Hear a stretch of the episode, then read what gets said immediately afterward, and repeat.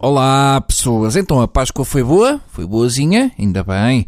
Eu tenho a teoria que o domingo de Páscoa é que devia ser o dia de Halloween, não era? Pessoas a sair do túmulo, mortos-vivos com três dias, coisas desse género. Bem, mas vamos ao tema de hoje. Meus amigos, cá aqui o um anúncio.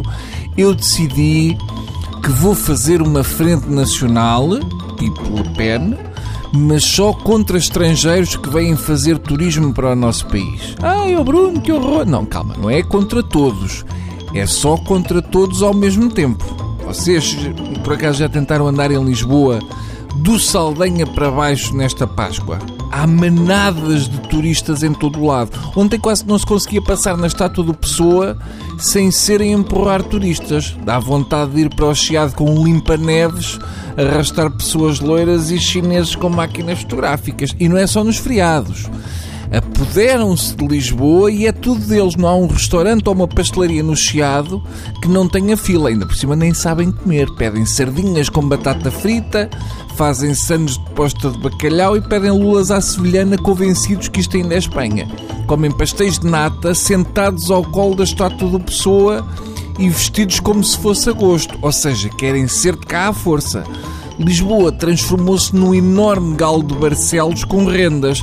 Toda abaixo é uma loja de souvenirs. Não há sapatarias nem livrarias. Há o melhor pastel de nata do mundo, o gourmet da lata de atum, a melhor tarte do mundo, o melhor bolo de chocolate, o mais barulhento tuk-tuk do universo e há uma voragem para lhes vender tudo para desimpingir Lisboa sem a descobrirem. Já não precisam de ir a Belém conhecer os pastéis, porque há quatro lojas de pastéis de Belém no quarteirão e duas rolotes.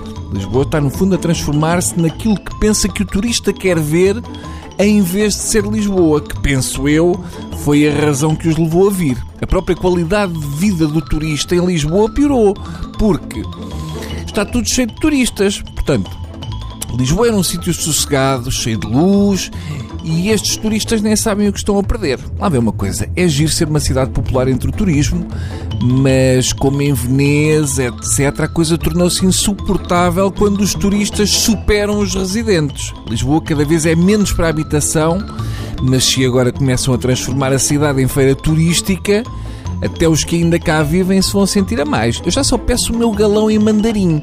Portanto, qual taxa de 1 euro? Ponham é taxa de 100 euros. É o mínimo para compensar os lisboetas já não terem espaço para eles na Baixa. Pelo menos eu já não consigo ter espaço para descer a Rua do Carmo, mas pronto, sei que aquilo é tudo gente que está a bater 100 euros. Por 100 euros até podem fazer uma pirâmide humana de alemães na brasileira.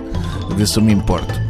Pronto, já desabafei por causa dos turistas, agora vou ali trepar por cima de 30 reformados agarrados às raspadinhas a ver se consigo comprar o jornal no quiosque. Minha vida, no fundo, é galgar pessoas que estão ali.